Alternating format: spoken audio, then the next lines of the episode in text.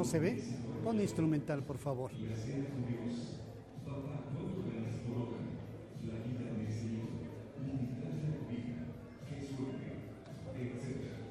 Ahorita cero.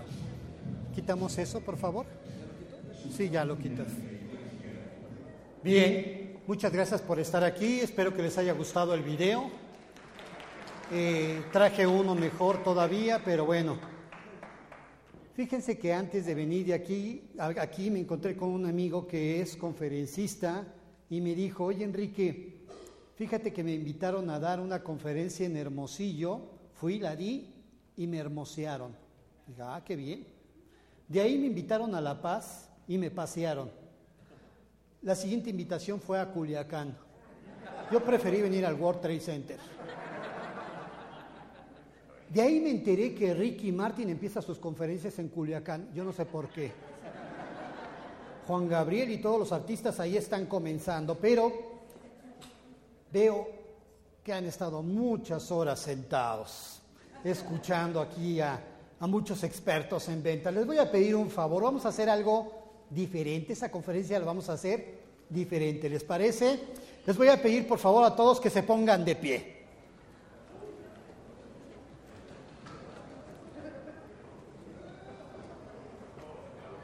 Ponemos instrumental la cero, por favor.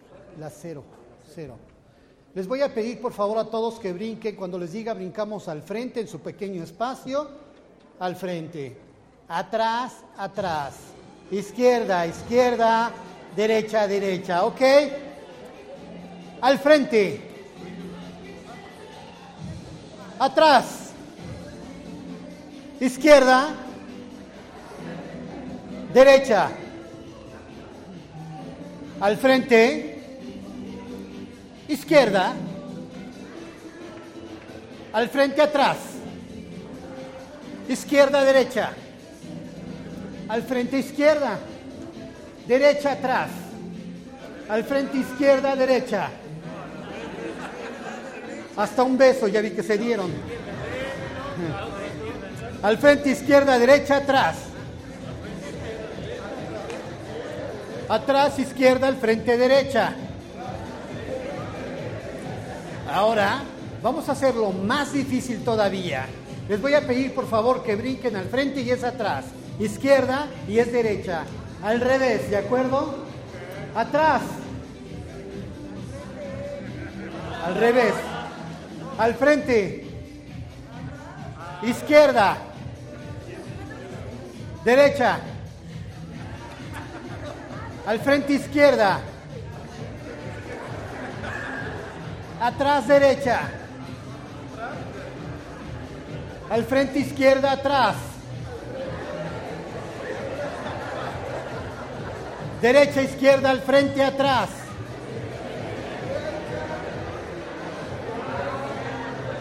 Atrás izquierda al frente derecha.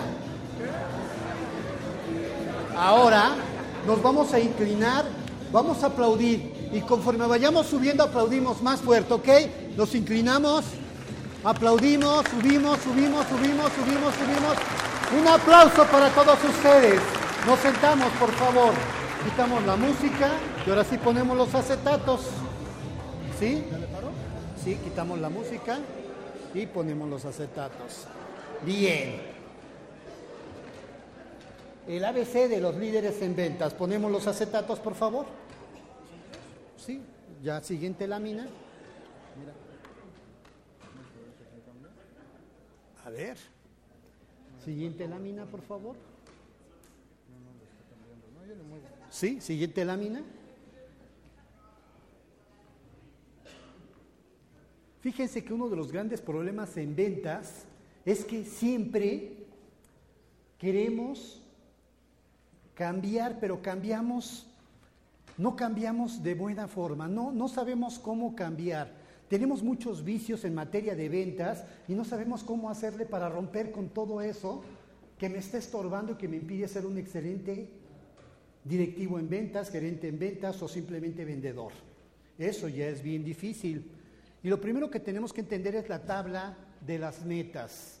¿Ustedes creen que para cambiar, lo primero que necesitamos es saber qué es lo que tenemos ¿Y qué es lo que queremos? Bueno, ¿para qué soy bueno? ¿Qué es lo que tengo y qué es lo que quiero?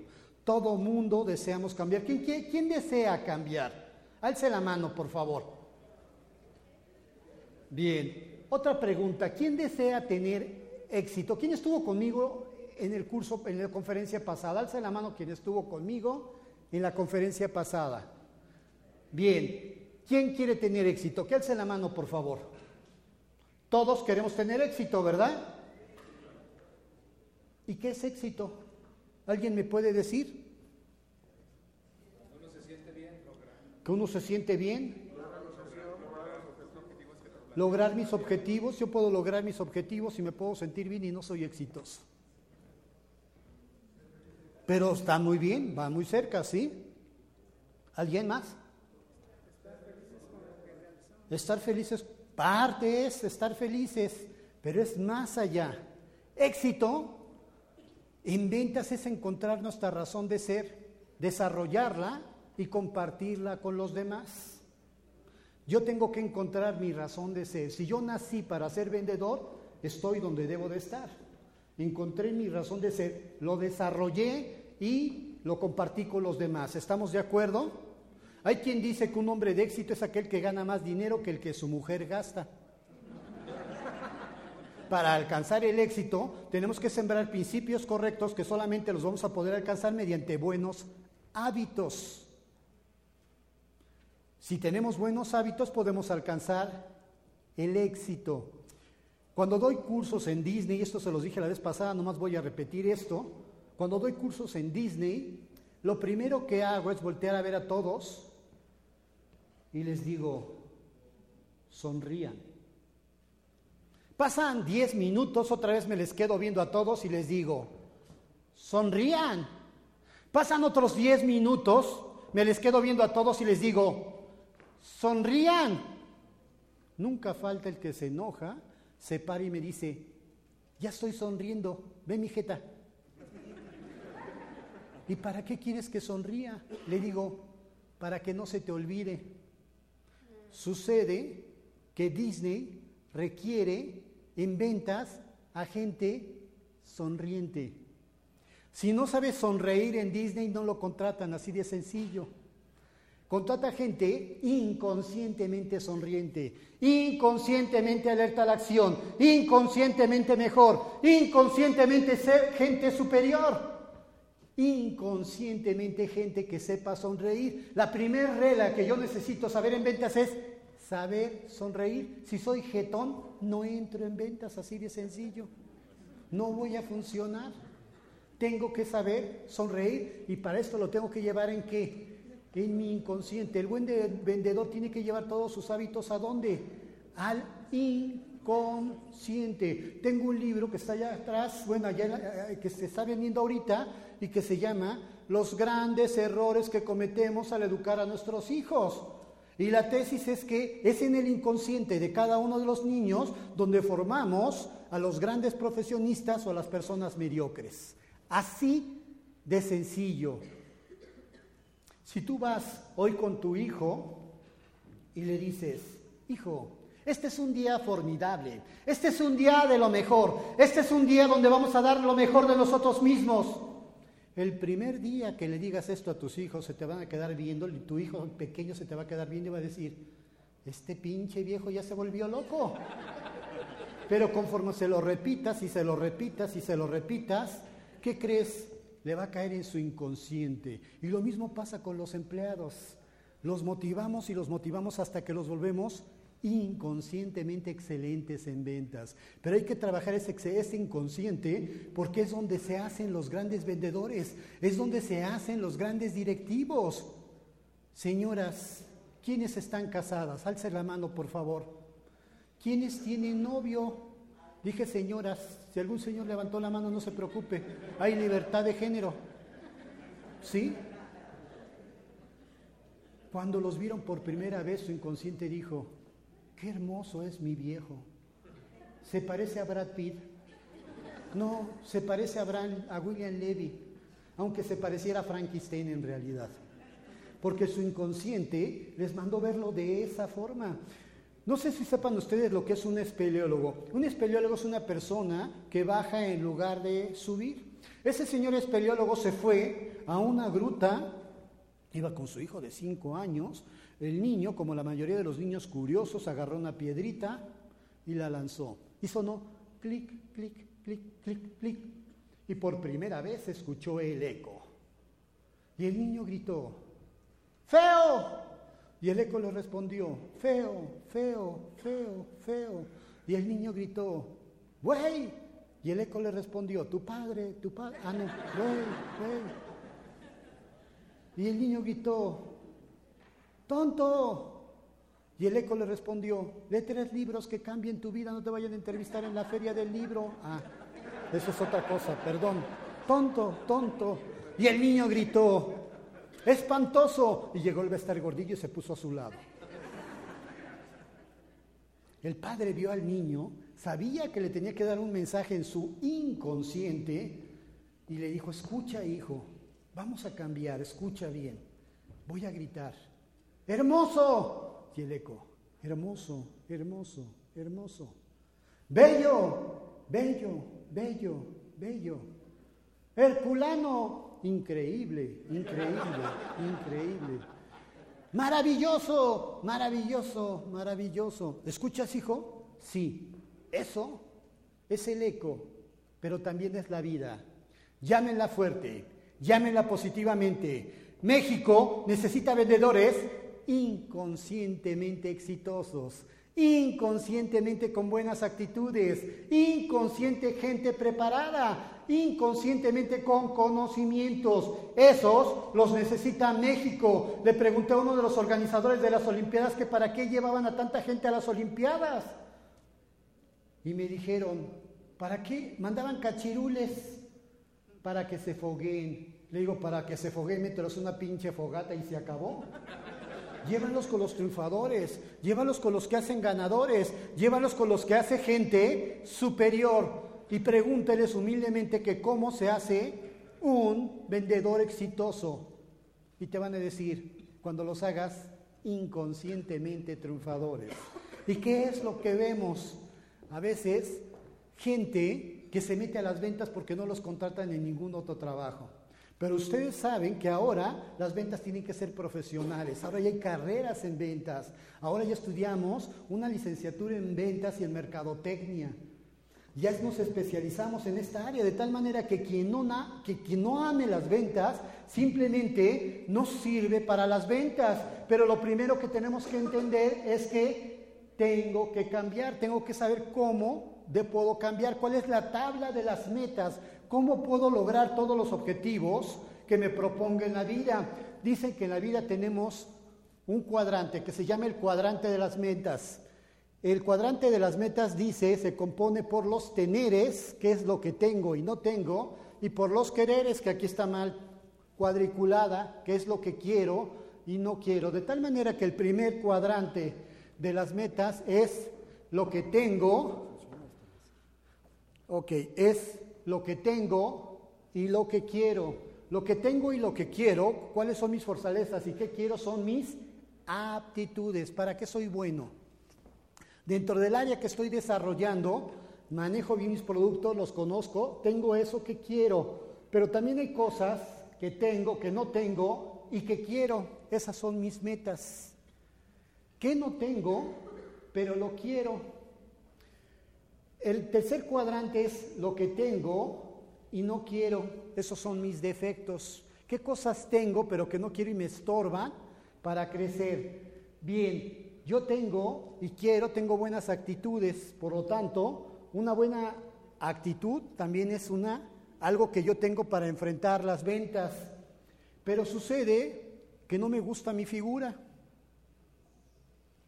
y que quiero ponerme a dieta para verme mejor dentro del mundo de las ventas o que quiero conocer mis productos, entonces me faltan conocimientos para poder destacar en las ventas.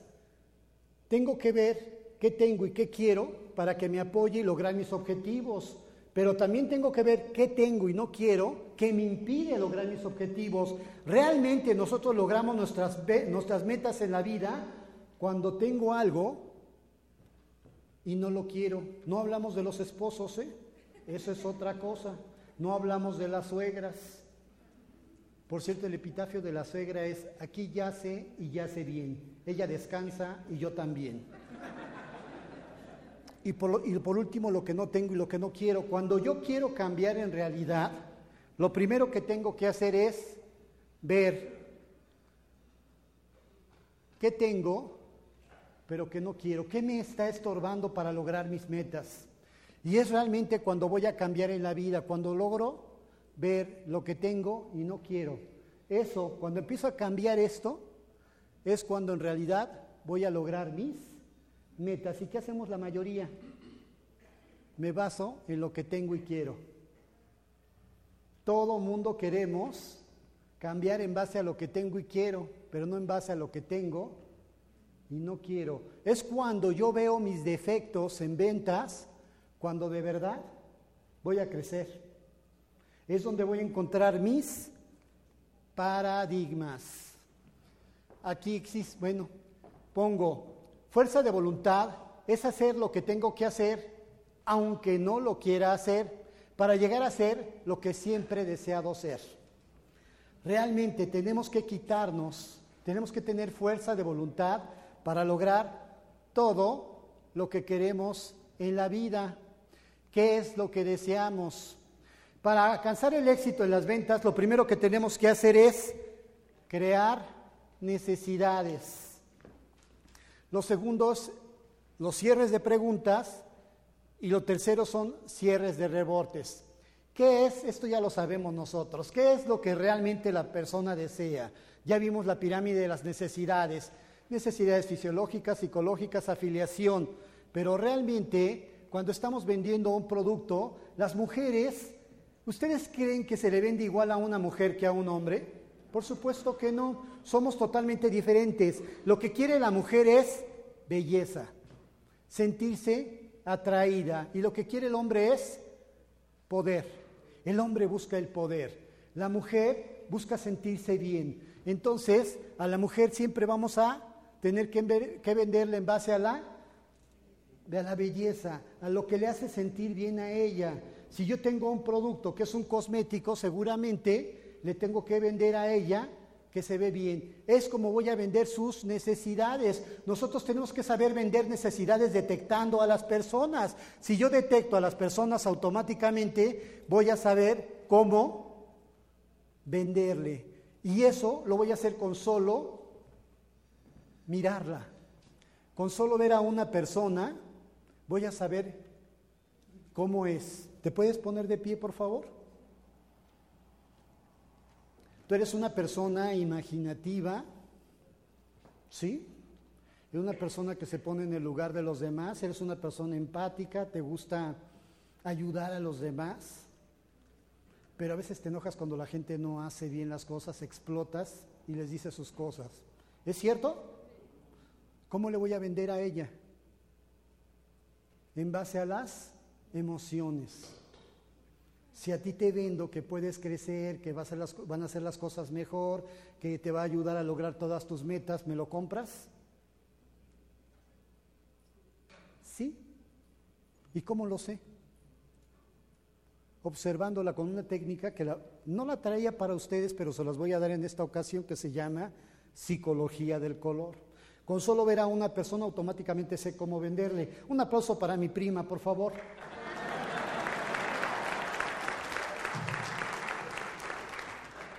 Bien, qué diferencia, ¿verdad? Entonces a las mujeres les vamos a vender en base a la belleza. La mujer tiene la necesidad de que la localicen, la mujer tiene la, necesidad de que la vean. Cuando uno llega a la casa, lo primero que hace la mujer es esconderse. Y si el hombre no pregunta por ella, cuidado, te vas a dormir en la bañera. ¿eh?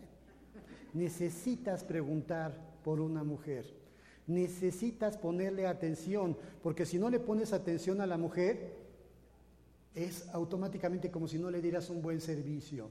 Y ojo, si tú no das un buen servicio, cuídate, porque tu mujer también es tu cliente y es un cliente interno. Y cuídate mucho, porque después se puede buscar otro proveedor de servicios. Entonces hay que ponerle mucha atención. Mientras el hombre solamente siempre busca qué? Poder. ¿Sí? El, hombre presume su traje, el hombre presume sus cosas, la mujer no presume nada. La mujer se quiere, quiere quedar, quiere verse bien. Cuando le vendes eh, a una mujer su necesidad es que le digas, se va a ver hermosa, se va a ver increíble, se va a ver bellísima. Ahí ya estás vendiendo qué? Necesidades, pero primero, bueno, y cuando le vendes a una persona que quiere crecer en su negocio, ¿qué le tienes que, qué le tienes que vender? Dinero, esto es lo que le interesa. Eso les llamamos los azulotes. Los azulotes se van a fijar en el dinero. Ellos quieren costo-beneficio, ellos quieren ganar. Si tú no les das a ganar, simplemente no les va a interesar. Entonces, cuando tú le tratas, estás vendiendo a un azul, automáticamente, que después se los voy a explicar, automáticamente lo primero que le tienes que dar a entender es, con este negocio vas a ganar muchísimo dinero. Y automáticamente, ¿qué creen? Te van a voltear y te van a ver. Y te van a observar y van a llamar, vas a llamar la atención. A ellos lo que les interesa es el dinero.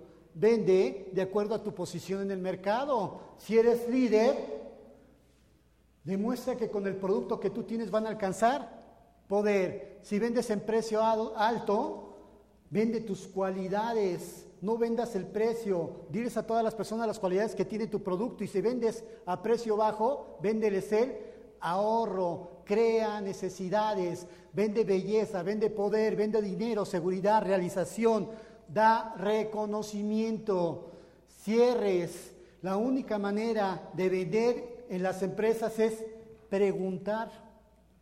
Y las preguntas sobre lo que ellos quieren de mi producto es lo que me va a decir cómo puedo venderles el producto. Pero ¿se han dado cuenta ustedes que nunca preguntamos ¿qué es lo que no te gusta de mi producto? Casi siempre preguntamos, ¿y qué te gusta de mi producto? Pero es precisamente lo que no te gusta de mi producto lo que va a hacer que yo vea mis paradigmas, en qué estoy fallando en el mercado y cómo puedo mejorar mi producto. Tenemos que empezar a preguntar también, ¿y qué no te gusta de mi producto? El cierre de rebote es cuando tú le preguntas y él te dice otra cosa más que tú no sabías y automáticamente tú le tienes que comentar en el cierre de rebote, oye, no me gusta, me gustaría esto, pero me gusta esto que tú no le preguntaste y automáticamente tú le dices, ¿y si yo y si mi producto tuviera esto o estuviera mejor me lo comprarías? Y te va a decir, sí. Hay una técnica de cierre que se llama de los cinco sís. Si tú le sacas cinco sís a la persona automáticamente, le estás programando para que te compre tu producto. Una pregunta, ¿te gustaría ganar dinero mucho? ¿Te gustaría ser exitosa? ¿Te gustaría lograr todos tus sueños? ¿Te gustaría liderar sobre los demás? ¿Sí? ¿Te gustaría, además de que lidere sobre los demás, saber hablar en público y, tener técnicas de cierre de ventas y tener técnicas para tener influencia sobre los demás. Entonces estás comprando un producto mío que se llama Speaker Master, donde te enseñamos a liderar y donde te enseñamos técnicas de ventas y técnicas de cierres y técnicas de liderazgo. Por lo tanto, está ideal para que tú puedas crecer en el mercado. Ya le vendí. ¿Sí? Si le saco a través de la técnica de los cinco sís, puedo vender los productos. Características de los líderes de ventas. El ABC de los líderes de ventas. Características. La primera es humildad. Hay cuatro capítulos bien importantes en la vida. El primero de los capítulos es precisamente la humildad. El primer capítulo de materia de ventas somos nosotros mismos. Si no nos queremos a nosotros, no podemos querer a los demás. Y querernos a nosotros es respetar a nuestros semejantes, es sacar la visa de humildad. Este, que es el gran secreto del milagro nipón, la humildad por aprender de, los demás, por reconocernos nuestros errores. Pero ¿qué pasa? La soberbia nos ciega. Creemos que todos son culpables menos nosotros. Quien tiene que cambiar es mi suegra, es mi jefe, es el, es el comprador, es el cliente. ¿Quieres tener éxito? Estudia, ama a tu profesión, persevera hasta alcanzar tus objetivos y el éxito vendrá por añadidura. Henry David Thoreau lo expresa de esta forma. Si uno avanza con dirección y si uno avanza con seguridad en dirección de sus sueños y se empeña en vivir la vida que ha soñado, seguramente se encontrará con un éxito inesperado en los momentos cotidianos de la vida. Hay que aprender a comprender a los demás. ¿Quieres tener éxito? ¿Quieres que los demás te comprendan? Compréndelos a ellos. Hay que comprender a los clientes. El día en que comprendamos a nuestros clientes, habremos mejorado. Hay que entenderlos.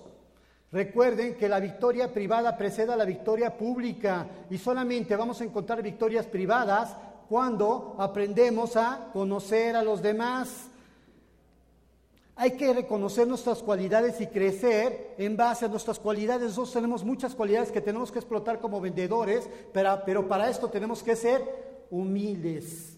Gandhi sabía sus cualidades. Él de alguna manera vendió su idea de liberar a un pueblo, pero la tuvo que saber vender en base a sus cualidades. Dicen que en una ocasión Gandhi estaba en el colegio, estaba estudiando y un director que lo odiaba porque ya sabía de sus ideas separatistas, lo vio y le dijo, un día lo vio y le dijo, porque, perdón, para esto una vez se puso al lado de Gandhi y el director que lo odiaba le dijo, Gandhi, ¿acaso no sabes que los cerdos y las aves no pueden estar juntos? Gandhi entendió la indirecta y le dijo, entonces me voy volando, maestro. Al día siguiente el maestro le iba a aplicar un examen a Gandhi y le dijo, Gandhi, si tuvieras una bolsa de oro y una bolsa de sabiduría, ¿cuál te llevarías? Y Gandhi dijo, pues la del oro. Oye, qué tonto eres. Cualquiera hubiera dicho que la de sabiduría es que cada quien se lleva lo que no tiene. Después de eso le aplica un examen a Gandhi y Gandhi saca 10. Pero en lugar de ponerle el 10 le pone la palabra idiota. Gandhi observa el examen, se acerca al maestro y le dice, maestro, me puso su firma, pero no mi calificación. Hay que entender nuestras cualidades para poder crecer en la vida. Para crecer nosotros, en el segundo capítulo en ventas, hay que ser interdependientes. Hay que saber manejar nuestros hábitos.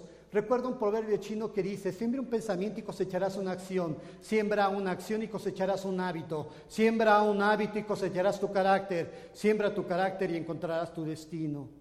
Los hábitos son factores poderosos en nuestras vidas con los cuales nos hacen crecer. Los hábitos son pautas conscientes o inconscientes que interpretan nuestro carácter. Para crecer con buenos hábitos, nosotros tenemos que sembrar, sembrarlos bien a diario. Pero cuando nosotros sembramos buenos hábitos en nuestra vida, vamos a aprender a crecer y vamos a alcanzar todo lo que deseamos en la vida. Pero hay que aprender a cambiar. Y para cambiar yo necesito tres cosas, el conocimiento, la capacidad y el deseo o motivación. El conocimiento es, ¿y qué voy a cambiar? ¿Me, ¿Quiero ser un mejor vendedor? Tengo que tener conocimientos, habilidades, actitudes y aptitudes. Son las cuatro cosas que necesitamos para poder cambiar. Conocimientos, habilidades, actitudes y conocimientos. Las aptitudes, ya se las comentamos ahorita, son todas esas cosas que me hacen diferente a los demás. La actitud, decía el maestro de las ventas y siglar, la actitud es la actitud y no la altitud la que determina tu altitud. Las actitudes son aquellas cosas con las cuales nosotros logramos todo lo que deseamos. En una ocasión va Obama junto con Michelle a un restaurante Llega el dueño del restaurante, se acerca a Obama y le dice, oiga, ¿me deja platicar con su esposa 10 minutos? Y Obama dice, sí. Se va y regresa. A los 10 minutos ya regresa y le pregunta a Michelle. Este señor se despide y le pregunta a Michelle, oye, ¿qué te dijo? Pues fíjate que me comentó pues que sobre lo que vivimos en la preparatoria, es que en la preparatoria él me pretendía. Ah, dice Obama, entonces, si te hubieras casado con él, ahorita serías dueña de este restaurante. Y le dice ella, no, si yo me hubiera casado con él, él sería presidente de los Estados Unidos. Ese es tener buena actitud. ¿Sí? En cuanto a los conocimientos, en una ocasión está Edison con Proteus, que es uno de sus ingenieros, pero para esto buscó antes a muchos ingenieros porque no les sabían arreglar una máquina. Proteus llegó y le dijo, bueno, pues déjame observar tu máquina. Un día estuvo observando la máquina, eso es lo único que hacía. Al día siguiente le dijo a este señor Ford, présteme un desarmador. Agarró el desarmador, vio un tornillo, lo apretó y la máquina empezó a funcionar. Le mandó su factura al día siguiente también a Edison y le cobró 10 mil dólares.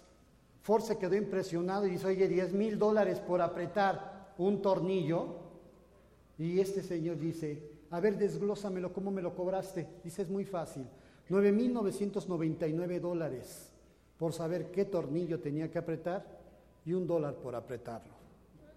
Lo mismo nos van a pagar a nosotros. Cuando nosotros tenemos conocimientos de nuestro producto, conocimiento de la competencia, conocimiento de todos, automáticamente vamos a poder cobrar lo que deseemos. Entonces decía que para cambiar yo necesito tres cosas, el conocimiento, la capacidad y el deseo de, o motivación.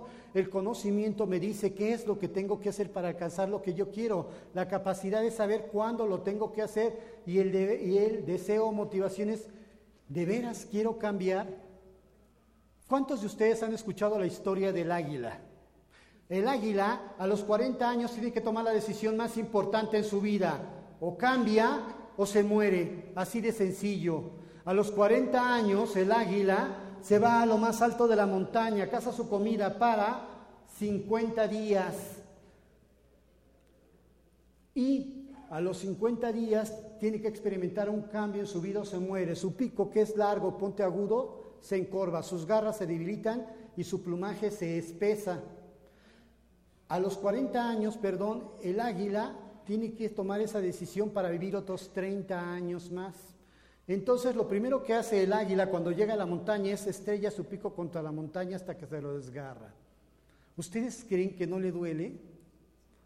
Una vez que pasan 30 días le sale un nuevo pico y una vez que tiene su nuevo pico se empieza a quitar todo su plumaje, ¿sí? se empieza a quitar todo su plumaje hasta que queda como pollo.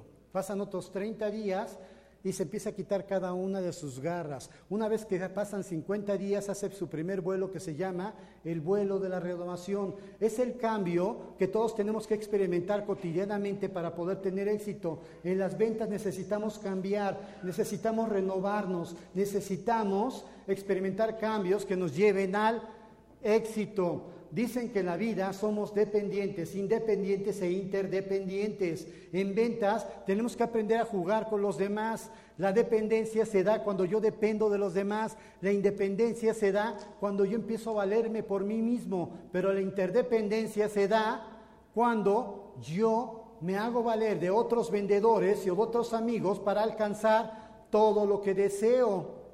Por eso dice el refrán que quien no sirve para vivir, no, que, no sirve para, que quien no vive para servir, no sirve para vivir. En la interdependencia jugamos esto. En la dependencia independencia aplicamos la palabra yo y el yoísmo acaba con las organizaciones, con los directivos. La época de Superman ya pasó. En la interdependencia la palabra es nosotros y solamente nosotros podemos alcanzar todos nuestros objetivos. Hay que romper paradigmas. Tenemos que crecer, hay que ver otras maneras de vender nuestros productos. Y esas maneras de vender nuestros productos los vamos a conocer a través de nuestros compradores. Constantemente nuestros clientes tenemos que escucharlos para ver qué les parece mi producto y cómo lo puedo manejar, porque solamente así lo vamos, vamos a romper paradigmas. Una persona, ¿alguien sabe quién le puede decir que es un paradigma? Un paradigma es un modelo o patrón de conducta. Viene siendo una serie de reglas o reglamentos que establecen límites de cómo crecer dentro de ciertos límites. En todo momento estamos expuestos a los paradigmas. Decimos que la familia ideal consta de cuatro personas, padre, madre y dos hijos. ¿Por qué no son los que yo decida? ¿Por qué no yo interpreto mis propios paradigmas y crezco como yo quiera en la vida? Hay que romper paradigmas. En una ocasión les decía la vez anterior que una persona manejando por un pueblo bien lejano, donde no pasaba ningún carro, y se le vuela una llanta. Una vez que se le vuela la llanta, dice, ¿y ahora qué hago? Queda frente a un manicomio y un loquito se le queda viendo y le dice, ven, yo te digo cómo salir. Y él dice, ¿un loco? Es como un loco me va a decir cómo salir. Ven, yo te digo. El loco no me va a decir nada. Voy a esperar que pase un carro y me, me dé, le compre una llanta o me la dé junto con sus birlos. Una, dos, tres, cuatro, cinco, seis, siete, ocho horas. Después de ocho horas va con el loco y le dice, a ver, no pasa nadie. Dice, dime cómo salgo. Dice, cada hora yo te decía que vinieras conmigo, que yo te decía cómo salir. Y tú no viniste, vienes después de ocho horas. Hasta parece que estás loco. A ver, dime cómo le hago. Dices, muy fácil. Quítale un birlo a cada una de tus otras tres llantas, ponle la de refacción y ya te vas. Y le contesta el otro, oye, tú no estás loco, pensaste bien. Dice, no, sí estoy loco, pero no soy pendejo. hay que aprender a romper paradigmas, hay que ver la vida de otra manera, hay que aprender, si nosotros no aprendemos a cambiar, no vamos a lograr nada en la vida. Los paradigmas afectan a nuestra mente y nos hacen menos eficaces en el trabajo. Debemos de ser cuidadosos de ver cuáles son los paradigmas que no nos dejan crecer. ¿Cuántos de los que están aquí están dispuestos a correr 60 kilómetros o 40 kilómetros diarios? Alcen la mano, por favor. Uno, dos, tres, como 100. Muy bien, felicidades. ¿Sabían que en el norte de México los tarahumaras recorren 40 kilómetros diarios? Y los más pequeños recorren 20 kilómetros diarios, se quitaron de su mente el no se puede. Todos los días en ventas tenemos que quitarnos de nuestra mente el no se puede, esos paradigmas que no nos dejan crecer, esos paradigmas que no nos dejan lograr nuestros objetivos. Hay que quitarnos de la mente el no se puede. Dicen que en los últimos 20 años ha habido más cambios que en el resto del siglo XXI y XX y que para la próxima década los voladores de Papantla van a ser inalámbricos. Ellos sí que van a evolucionar.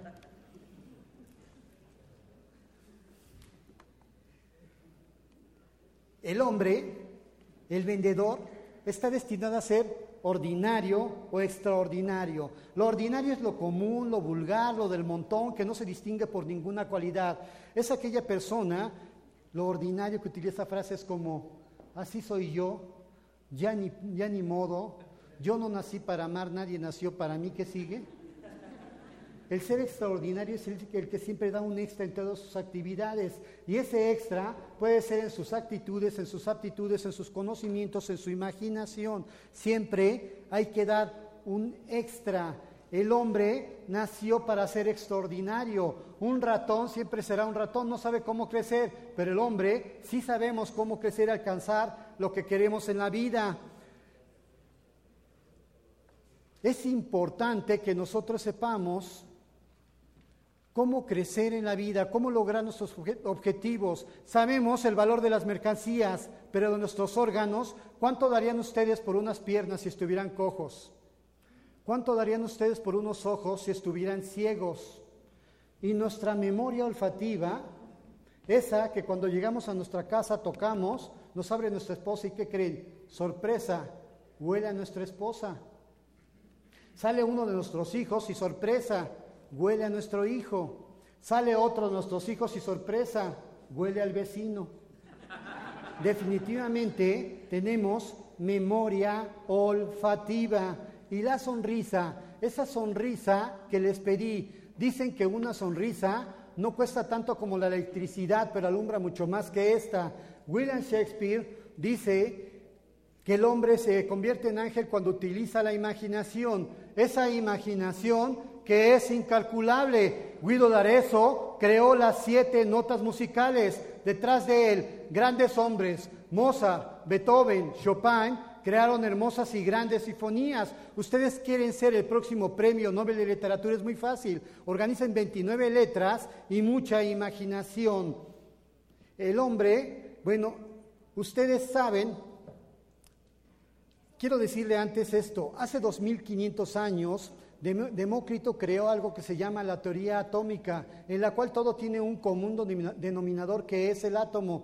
Ese átomo que es indesintegrable. Muchos siglos después, Albert Einstein señala que el átomo ya se puede dividir en protón, neutrón y electrón. Y últimamente la teoría cuántica dice que ese protón, neutrón y electrón también ya se pueden dividir. ¿Saben ustedes de qué están hechas todas las cosas en la vida? De una partícula que se llama cuanto. El cuanto está compuesto por dos elementos que son energía e información. ¿Cuál es la diferencia entre el cobre y el oro? Energía e información. ¿Cuál es la diferencia entre un vendedor mediocre y un extraordinario? Energía e información. La energía para lograr todos nuestros propósitos en la vida y hacerlos. Y la información que me lleve a cómo vender mi producto, a llegar con las personas que van a comprar ese producto. Tengo que tener la información para lograr todo lo que se desee en la vida. Albert Einstein, la Madre Teresa de Calcuta, Gandhi, todos ellos se han caracterizado por estos dos grandes elementos que son energía e información. Amigos, ¿qué estamos dispuestos a apostar a la vida? ¿Estamos esperando que algo cambie o estamos dispuestos a dar lo mejor de nosotros? Sorpresa, el poder de los seres extraordinarios es que se pertenecen a sí mismos. Tú eres el milagro más grande de la naturaleza. Atrévete a ser extraordinario. Una vez más les pregunto, ¿cómo les gustaría llevarse con los demás? ¿Les gustaría que alcanzaran todos sus objetivos? Les gustaría que en su matrimonio fuera armonía, les gustaría lograr todo lo que han soñado, les gustaría incluso, ya les había dicho, llevarse bien con la suegra, aunque no lo crean, eso es posible, pero tenemos que empezar a cambiar nuestras emociones. Nuestras emociones es algo que nos hace perder camino, es algo con el cual no alcanzamos todo lo que deseamos en la vida. Hay que aprender a manejar nuestras emociones. Hay que sacar las llaves del éxito en las ventas. Lo primero que nosotros necesitamos para triunfar en las ventas es conocernos a nosotros mismos. Hay que conocer nuestro producto, hay que conocer el producto de la competencia, pero principalmente me tengo que conocer a mí. Y muchas veces no me conozco yo mismo. ¿Cómo quiero vender otro producto?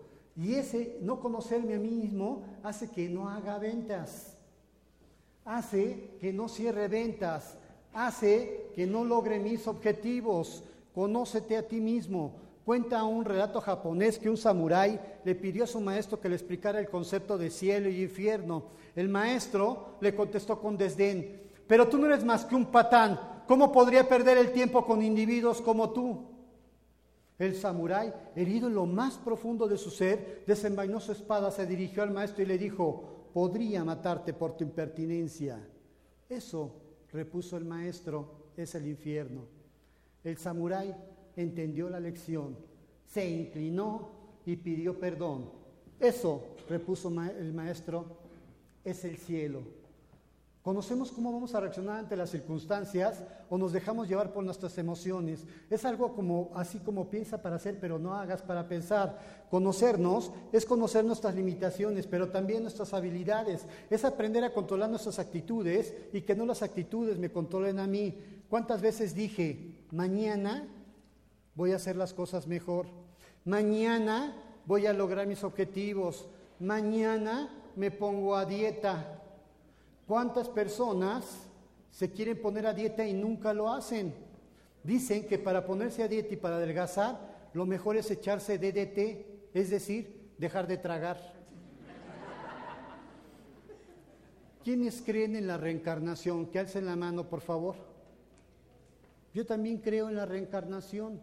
La reencarnación es la acumulación de carne sobre carne hasta quedar obesos. Entonces, hay que quitarnos esa reencarnación. No se pueden recoger frutos si no hay raíces. Este es el principio de secuenciación. La victoria privada precede a la victoria pública. Si uno mismo no se conoce, no se domina, difícilmente le va a gustar su forma de ser, al menos que sea por su gestión, de una manera breve y superficial. El segundo de los elementos es manejar las emociones. Manejar las emociones es la capacidad de serenarse, de librarse de la irritabilidad, ansiedad y melancolía excesivas. Es soportar las tormentas emocionales. Es contar hasta 10 cuando alguien nos exaspera. Los romanos le llamaban temperatia, que es templanza, que es el dominio del exceso emocional.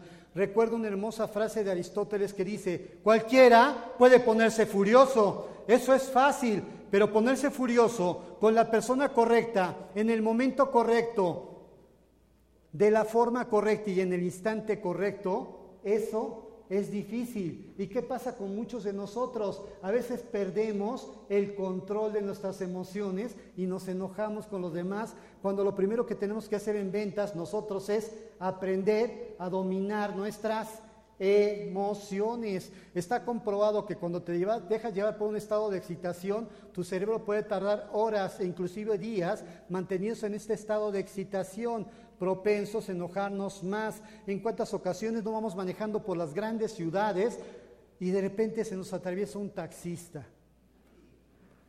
Y lo primero que hacemos nosotros es alzar la mano y decir, pobre changuito, se ve que lleva prisa. Otros se enojan, se pelean con los clientes y le dices, ¿para qué te peleas? Es que solamente así podía controlar mi carácter. Tenía que desahogarme de esta forma. Unos se pelean, después dices, bueno, ¿qué perde? ¿Cuántas personas se llegan hasta matar precisamente en esta clase de accidentes? Hay que, nosotros como vendedores tenemos la capacidad de controlar nuestras emociones para lograr todo lo que deseemos en la vida. Recuerden que nosotros somos responsables de nuestras vidas, que nuestras vidas son en función de nuestras decisiones, no de nuestras condiciones, que tenemos que subordinar los sentimientos a los valores. Recuerdo una hermosa frase de Alcohólicos Anónimos, ¿alguien se la sabe? La frase de Alcohólicos Anónimos, alce la mano por favor. Bien, así es como descubro a los que se borrachan muy seguido. Señor, concédeme el coraje para cambiar las cosas que pueden y deben cambiarse la serenidad para aceptar las cosas que no pueden cambiarse y la sabiduría para establecer la diferencia. El tercer elemento es la automotivación. En ventas estamos obligados a automotivarnos. A veces las cosas no van bien, no son como quisiéramos y tenemos la obligación de, darle, de automotivarnos para lograr todo lo que deseemos. Automotivación es ordenar mi energía al servicio de un objetivo, es postergar la gratificación y contener la impulsividad. Sirve para toda clase de logros. Las personas que tienen esta capacidad suelen ser mucho más productivas y eficaces en cualquier tarea que emprendan. Les gustaría crecer en sus negocios, les gustaría lograr todos sus sueños. Imagínense a Tomás Alba Edison, quien hizo cinco mil intentos antes de inventar la lámpara incandescente. ¿Ustedes creen que no se desesperaba? ¿Ustedes creen que no se enojaba? Claro, pero aprendió a automotivarse. Dicen que en el intento número cinco mil inventó la lámpara incandescente y que lo entrevistaron en el intento número 3800 y le dijeron, señor Edison, usted ha intentado en 3800 ocasiones inventar la lámpara incandescente y no ha podido, es un fracasado. ¿Y saben qué contestó él? No. Simplemente he descubierto 3.800 formas de no inventar la lámpara incandescente. ¿En cuántas ocasiones se cierra una venta, se cierra otra, se cierra otra y en cuántas ocasiones no cerramos nada? Y tenemos que aprender a automotivarnos. De alguna manera Edison, Edison lo hizo en 5.000 ocasiones, que espero que no lo suceda a ustedes. ¿Sí? Pero hay que aprender que cuando las cosas van mal, tengo que automotivarme. Y no solamente para las personas que gozamos de toda la salud. Imagínense a Beethoven. ¿Se acuerdan cómo era Beethoven? Era sordo, casi ciego, y creó nueve hermosas sinfonías. Dicen que la quinta sinfonía de Beethoven la lanzaron al universo para que si le encuentra algún día un extraterrestre, vean que somos personas civilizadas, le inventó un minusválido. Miguel Ángel Volador dice que para automotivarse hay que tener fe, y la fe no es esperar a que las cosas sucedan, es tener la certeza de que van a suceder. ¿Cuántos vendedores no se derrotan solos porque no alcanzaron sus ventas? Hay que aprender a automotivarnos. No nos vaya a pasar como la persona que un día le reza a su santo favorito y le dice, Sangoloteo, estoy en ventas, pero no me va bien haz que me saque la lotería. Al siguiente día, sangoloteo, haz que me saque la lotería. Al siguiente día, sangoloteo, haz que me saque la lotería. Por tres años, sangoloteo, haz que me saque la lotería. Hasta que se le aparece el santo y le dice, hijo mío, con mucho gusto hago que te saques la lotería, pero primero compra el pinche billetito. Hay que sacar el billete de la automotivación. Hay que sacar el billete para lograr nuestras cosas. Nuestras metas y objetivos tienen que estar bien definidos. El Corán dice, porque algunas personas tienen que vivir sin haber despertado. ¿Saben por qué están aquí? Porque Dios los necesita para cumplir sus metas como gerentes, como vendedores, como ejecutivos, como directivos. Dios los necesita aquí y ahora. Dios pudo cambiar nuestra vida, controlar nuestra existencia, pero nos quiere tanto que nos dio la libertad de elegir entre el bien y el mal, entre ser mediocres y extraordinarios, entre controlar nuestra vida o dejarnos llevar por donde sea. Dios aprendió a darnos libertad. Imagínense si no, imagínense si los fracasados les salieran hemorroides. ¿Cuántos vendrían a las conferencias estarían parados? Los que están parados no se preocupen, es solo un decir. Víctor Frank, psicólogo que sufrió las inclemencias de la Segunda Guerra Mundial, dice que la misión existencial nadie te la puede dar, es algo que tú y solo tú puedes elegir. ¿Cómo les gustaría llevarse con su pareja? ¿Bien? Por cierto, en una ocasión una mujer habla con otra mujer y le dice, oye, ¿tú cuando haces el amor con tu pareja le hablas? Y dice, bueno, depende, si hay un teléfono cerca, sí. El líder religioso David O. McKay dice que las batallas más grandes de la vida se libran en los aposentos silenciosos del alma. Si uno gana las batallas en ese lugar, si uno resuelve los conflictos interiores, experimentará una sensación de paz, de saber lo que se busca. La cuarta llave es la empatía, es ponernos en el lugar de los demás, es saber decir yo te comprendo, es comprender a los clientes, es saberlos escuchar, ¿sí? Es saberlos escuchar. El principio más importante de las relaciones interpersonales dice, procura primero comprender y después ser comprendido. Esta es la clave de las ventas exitosas. Esta es la clave de las relaciones exitosas. Procura primero comprender y después ser comprendido. Cuando haces eso, automáticamente haces cierres y la gente te busca, pero hay que buscar que comprender, leer, escribir, hablar, escuchar. Son los cuatro tipos básicos de comunicación. Desde que somos pequeños nos enseñan a leer y escribir. Cuando crecemos nos enseñan a hablar. ¿Y quién nos enseña a escuchar a las personas dentro de su propio marco de referencia individual? Cuando una persona habla y los demás escuchan, escuchamos en cuatro niveles. El primero es ignorándola. Una persona le cuenta a otra, usted están haciendo un comentario y no le haces caso. Una amiga se junta con otra, le cuenta toda su vida en tres horas, otra amiga se acerca y dice, ¿qué te dijo? No sé. A esto también se le escucha, se les llama escucha objetiva, ¿eh? no objetiva. El segundo tipo de escucha que tenemos nosotros es la escucha selectiva. La gente nos cuenta sus palabras y respondemos. Pero bueno, la escucha selectiva, un niño nos cuenta algo, no le entendemos todo lo que nos está diciendo y respondemos en base a lo que entendimos. El tercer tipo de escucha es la escucha atenta. Escuchamos palabras y respondemos en base a las palabras. Y el cuarto tipo de escucha es la escucha empática, con la intención de comprender, comprender primero, comprender realmente. La esencia de la escucha empática no consiste en estar de acuerdo con la otra persona, sino comprenderla real y profundamente. Cuando uno aprende a escuchar a la otra persona dentro de su propio marco de referencia individual, la otra persona nos abre el alma, empieza a escuchar, empieza a decirnos sus más íntimos secretos. La próxima vez que escuches a un cliente, escúchalo de manera empática entiende qué es lo que quiere, entiende sus quejas, entiende lo que nos quiere decir. Y por último, el arte de manejar, el arte de manejar las relaciones públicas humanas. Es el arte de manejar las emociones de los demás. De él depende nuestro futuro. Le pregunté a un maestro, ¿cuál es el presente en las ventas? Y me dijo, relaciones humanas. Tienes que aprender a relacionarte, a tener contactos con los demás. ¿Cuál es el pasado de las ventas? Me dijo, relaciones humanas. ¿Y cuál es el futuro? Relaciones humanas. De las relaciones humanas depende nuestro futuro. Pero para aplicar bien las relaciones humanas, tenemos que ser congruentes. La congruencia es la afinidad entre hacer, el decir y el pensar. En una ocasión una persona va con Gandhi y le dice, ¿le puede decir a mi hijo que deje de comer dulces? Y Gandhi le dice, con muchísimo gusto, pero venga dentro de dos semanas. Oiga, recorrí mil kilómetros para llegar hasta usted, ¿se lo puede decir ahorita? Ahorita no. En dos semanas sí. Se va, regresa. ¿Se acuerda de mí? Sí es la persona que me dijo que le dijera a su hijo que dejara de comer dulces. Ahora sí se lo puede decir, ahora sí.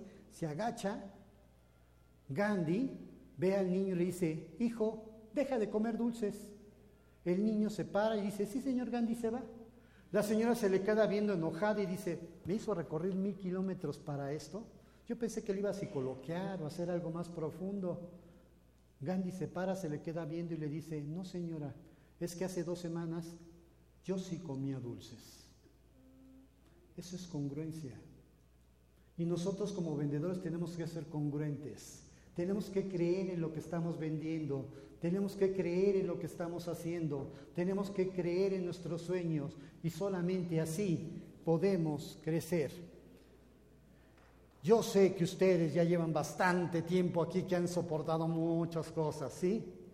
Yo espero que esta plática les ayuda a establecer un cambio en sus personas, con sus familias, en sus trabajos y como el ave fénix resurjan de sus cenizas para alcanzar los más elevados vuelos.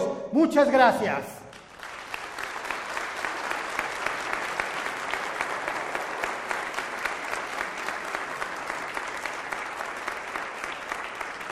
Bien, aquí ya acabó la conferencia. ¿Alguien quiere escuchar rápido psicología del color?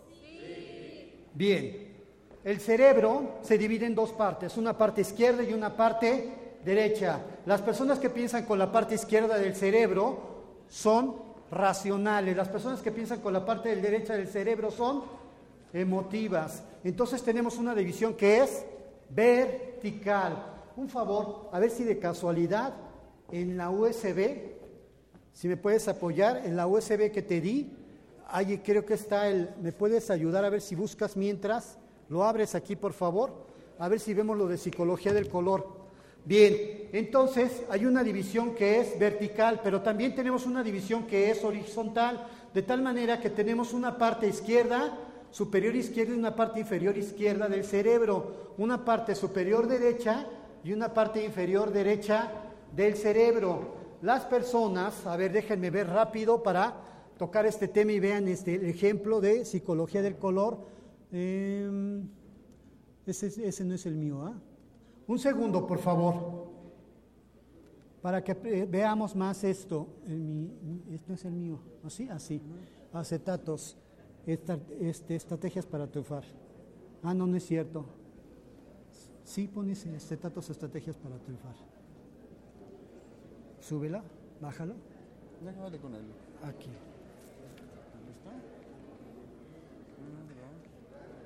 Ahí, el otro. Otro más, otro más. Otro más. Ahí está, otro. Ese. Pónmelo ahí, por favor. Ya está. Bien, tenemos que hay una división izquierda, una derecha, superior izquierda, inferior derecha, este, superior derecha, inferior derecha. Las personas que piensan con la parte superior izquierda, se dice que piensan en color azul. Las personas azules son personas lógicas, todo lo analizan, ven costo-beneficio. Si a un azul gana dinero, automáticamente le das a ganar dinero, automáticamente se va a fijar en tu proyecto. Si no le das a ganar dinero, no se va a fijar en tu proyecto. Siempre piensan cómo ganar. Son cuantitativos y son objetivos. ¿Conocen a gente azul que nada más se fija en el dinero? A estos les tienes que vender como en en números. Cuando llegas con una persona azul, ¿cómo va a ser la persona azul? Seria. Por lo regular siempre son muy serios, no te sonríen, llegan contigo y te van a ver siempre con mucho respeto.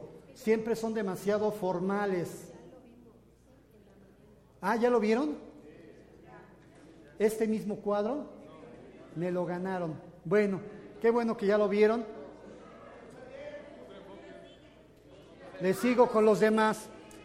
Estos son los azules. ¿El color cuál? El color azul cómo es? Es un color de de frío. Cuando te estás muriendo de frío, ¿cómo te pones? Entre azul y morado. Por eso los azules son fríos totalmente. Las personas que piensan con la parte inferior izquierda dice que piensan en color verde. El verde es el color de la naturaleza, es perfección. Los verdes son organizados, detallistas, les gusta el proceso administrativo. Si un verde pone un lápiz en un lugar, y si tú mueves ese lápiz un milímetro, automáticamente se va a dar cuenta porque son demasiado detallistas y administrados. Y va a llegar y va a decir, ¿quién movió el lápiz? Cuando tú llegas a una casa, el ama de casa lo primero que va a hacer el verde es que va a limpiar por donde tú pases. Y el ama va a estar limpiando a cada rato y tú le vas a estar eh, vas, a ver limpiando hasta donde, hasta donde te sentaste. Pero bueno, los verdes son demasiado detallistas. Cuando tú le dices un verde, nos vemos aquí a las 5 de la tarde o a las 10 de la mañana, los verdes llegan a las 10 de la mañana, son puntuales. Pero también los colores los tienen países. Un país azul, ¿cuál sería? Estados Unidos. Francia, un país verde, no, Inglaterra, el país del tiempo, para los verdes es muy importante el tiempo, un país rojo, los rojos son expresivos, alegres, son los que cuentan los chistes, etcétera. Les gustan las relaciones interpersonales, les gusta llevarse bien con los demás, son kinéticos, son empáticos y emotivos. ¿Sí? Si a un rojo le dices, va a haber fiesta, el rojote es el primero que está en la fiesta. ¿Sí? Los países latinos tienden a ser rojos. Los cubanos, que vamos a quemarlo con boca, ¿qué? Que ya están bailando. ¿Sí?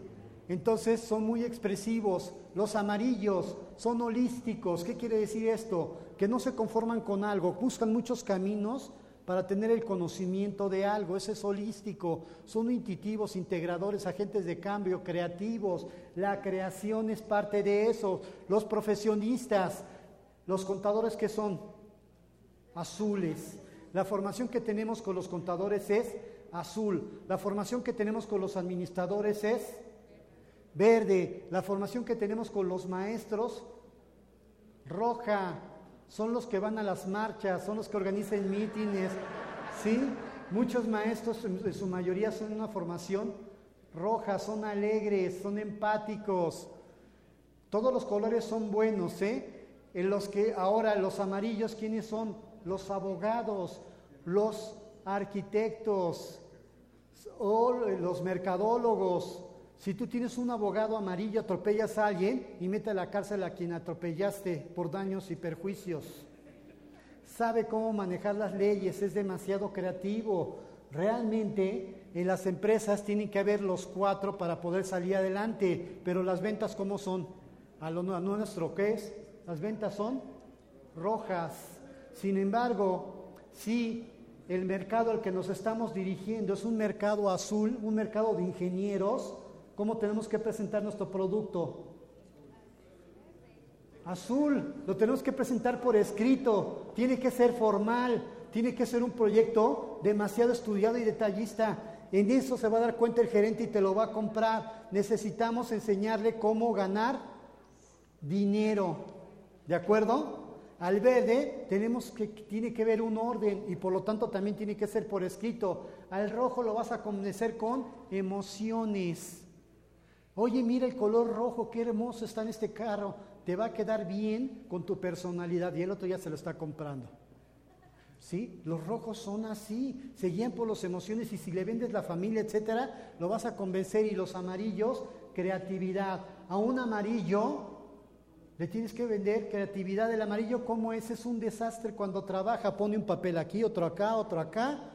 Y si tú mueves un papel, dices, no, no me muevas nada. Yo trabajo así, en forma desorganizada, es como me organizo. ¿Conocen amarillos? ¿Son así en verdad? Sí, son desorganizados. Por lo tanto, ¿qué le vendes a un amarillo?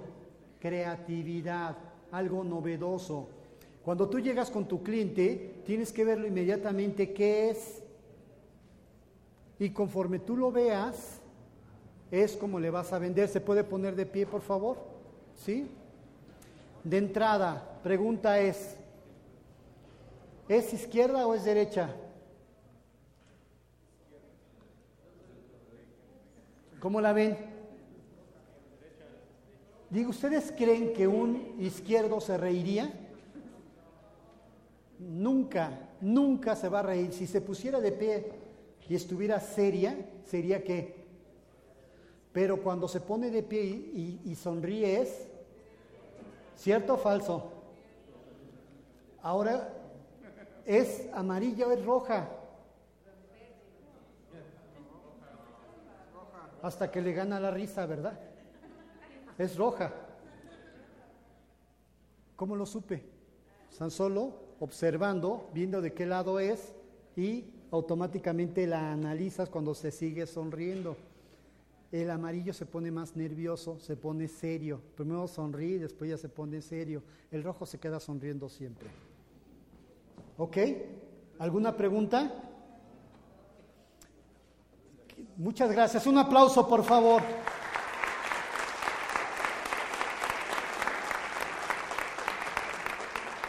El ABC de las ventas, hablé de las emociones y de los principios porque es lo que no dominamos en las ventas. A veces conocemos nuestros productos, pero no logramos nuestros sueños, no sabemos controlarnos, no sabemos qué tenemos que hacer para lograr todo lo que deseemos en la vida. Es increíble que el 80% de los vendedores falla más por sus actitudes que por los conocimientos de sus productos.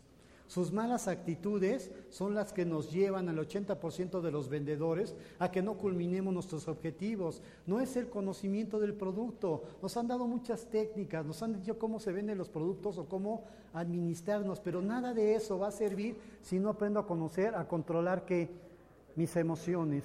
Y es precisamente las emociones donde vemos el cambio en nosotros para lograr todo lo que deseemos. Muchas gracias por escucharme una hora y media, espero que no los haya aburrido mucho.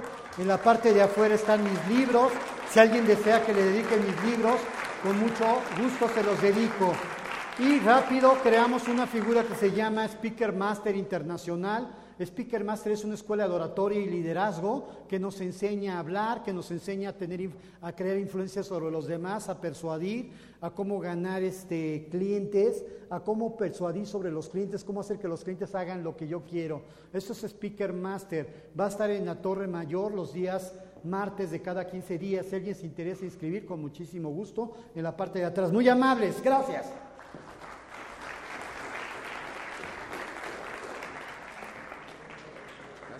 Muchas gracias. Sí, ahorita vamos a estar atrás. bueno, muchísimas gracias. Gracias por haber quedado hasta el último. Que ahorita tenemos unos regalos, ya por último para cerrar. Y bueno, en la parte de afuera tenemos un stand donde tenemos este, pues, algunos este, eh, botellas de alcohol a muy buen precio, desde Absolute Baileys, Buchanan, de alitro, están a muy buen precio ya, por si quieren comprar una botella también lo pueden hacer. Eh, tienen un 25 hasta un 30% de descuento. Y bueno, yo voy a regalar rápidamente estas bolsitas, los que faltaron. Pasen aquí al frente, por favor. No alcanzo, no alcanzo a darles a todos. A ver, vayan agarrando aquí una. En orden, por favor. Gracias. Se anuncié, les dije que estaban mis libros en la parte de atrás. Sí. Los de allá atrás, no, apúrense. modo, pues ya que. A ver, este es uno de acá atrás. Córrale, córrale, que se acá. Esto se está vendiendo como pan caliente. Estas dos